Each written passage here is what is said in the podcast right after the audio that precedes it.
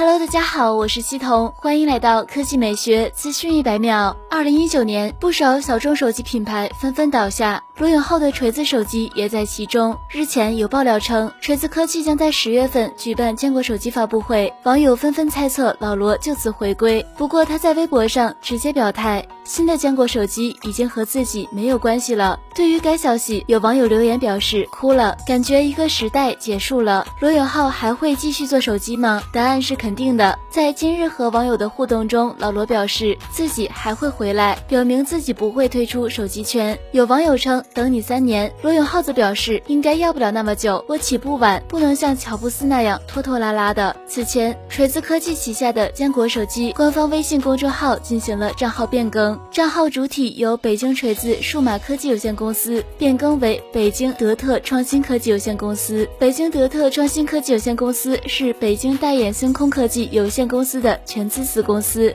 而后者由字节跳动有限公司独资的北京星云创技科技有限公司百分之百持股。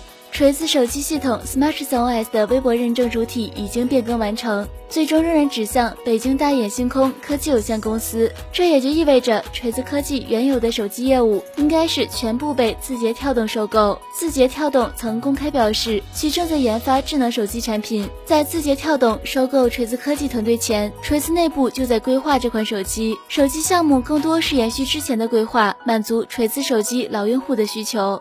好了，以上就是本期科技美学资讯百秒的全部内容，我们明天再见。